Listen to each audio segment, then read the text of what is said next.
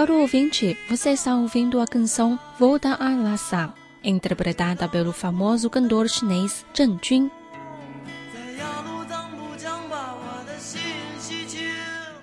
Volta a Lhasa, volta a Podala. lava minha mente no rio Brahmaputra, acorda minha alma nas montanhas cobertas de neve. Sobe a montanha Tangula, onde encontra o lótus de neve. E voltamos à sua casa de mãos dadas.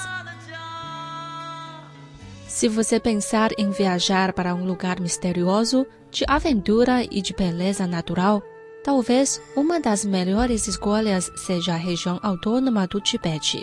As montanhas, o planalto, o ambiente religioso e o povo tibetano, todos estes aspectos permitem uma viagem maravilhosa. A cidade de Lhasa é o centro espiritual, cultural e econômico da região, e por esta razão é um lugar que você não deve perder quando viajar para o Tibete.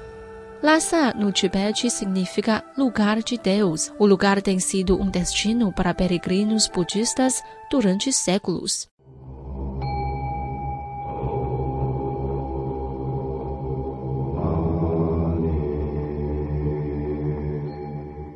Não só para os peregrinos budistas, mas também para quem visita Lhasa, o Palácio Bodala é um lugar imperdível.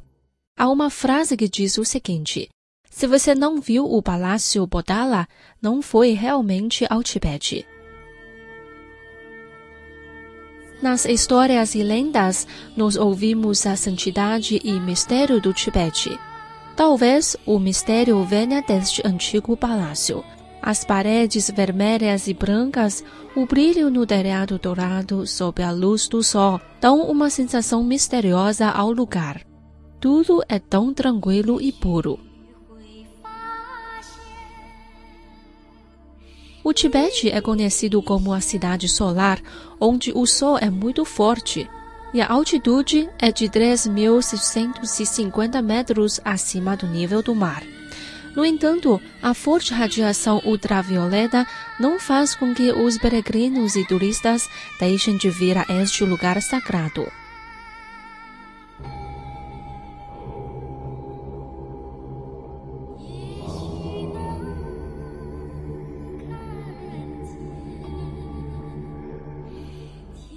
Às 8 horas da manhã, o portão do Palácio Bodala já está cheio de visitantes e peregrinos. Entre a multidão, às vezes há alguns jovens turistas de mochila às costas. Para poder entrar no palácio o mais cedo possível, eles dormem fora do Palácio Bodala, onde esperam toda a noite. Eles não são peregrinos religiosos, mas são definitivamente viajantes piedosos. Um jovem turista diz que viajou milhares de quilômetros até chegar finalmente a Lhasa. 啊，我是从海南三亚坐船，然后到了广西。 Eu parti de Sanya, província de Hainan, e fui até Guangxi de 然 navio. 后从那边 Depois fui de Guangxi a Yunnan de ônibus. A partir de dali, na província de Yunnan, comecei a viajar a pé. Eu andei cerca de sete horas no primeiro dia. Durante a viagem, estive sempre a andar. Outras vezes, consegui obter boreia. Levei quase 20 dias para chegar aqui. Todos os anos, milhões de pessoas viajam ao local para testemunhar a grandeza do Palácio Bodala. O palácio, com 110 metros de altura, tem mais de 13 andares, mil quartos, 10 mil santuários e cerca de 200 mil estátuas. Anteriormente, a construção era utilizada como escritórios do governo. Hoje em dia, o local é um símbolo de Lhasa. Em meados do século VII, Song Tsengampo, governante do Tubo Unido, ordenou a construção do Palácio Bodala como um presente à sua noiva, princesa Wenchen da dinastia Tang. O complexo é composto por duas seções, o Palácio Vermelho e o Palácio Branco. A construção possui no total mil quartos. A cor vermelha simboliza o poder e o branco simboliza a paz e a tranquilidade. Esses são os significados representados pelo Palácio Bodala.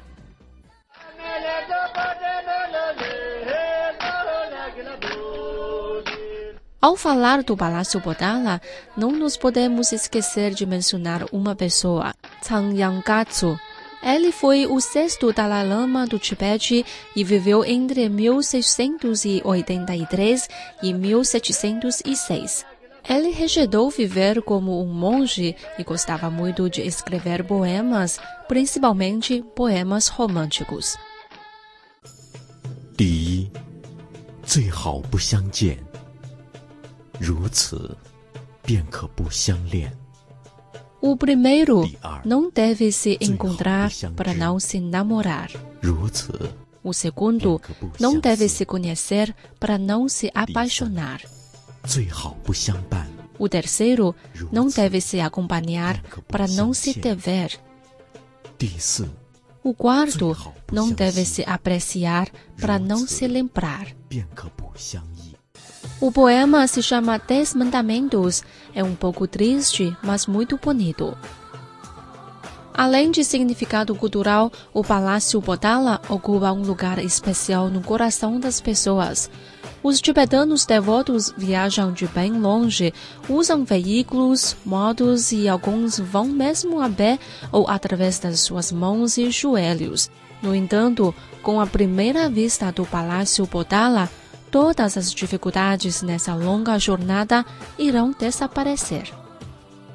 Para além do Palácio Potala, existe um outro lugar sagrado no coração dos peregrinos tibetanos. Esse lugar é o Mosteiro Joghan, o coração da antiga cidade de Lhasa. O mosteiro foi construído pelo rei Dupo Songtsengampo no século VII. E é o mais antigo templo em Lhasa. Para muitos tibetanos, é o templo mais sagrado e importante no Tibete. Diz-se que o mosteiro Joghan era o centro em torno do qual a cidade de Lhasa foi construída. Com o crescente número de peregrinos que circulam o mosteiro e prostram, foi formada a famosa rua Bakho. Hoje, os tibetanos ainda seguem esse costume. Eles caminham ao redor do mosteiro no sentido dos ponteiros do relógio, desde o amanhecer até ao entardecer.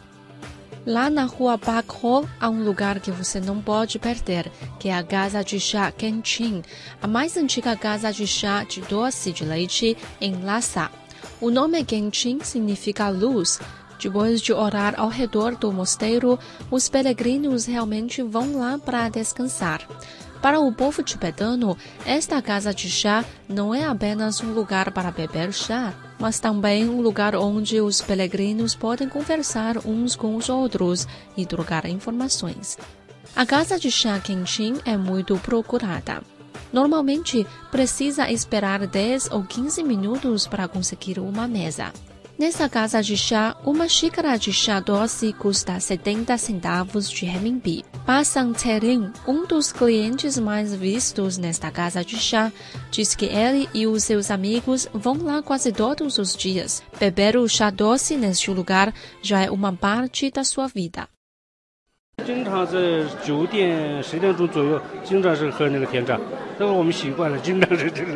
Geralmente estamos cá para beber chá doce diariamente por volta de 9 ou 10 horas. E o nosso hábito, se eu não vier beber durante a manhã, sinto como se tivesse perdido alguma coisa. Na casa de chá, mesmo que não nos conhecemos uns aos outros, ainda podemos conversar e compartilhar informações. Às vezes, as pessoas também falam de negócios neste local. É um tipo de lugar social para nós. Bom, com essa canção, o bloco especial de Escutar a China chega por aqui. Espero que tenham gostado.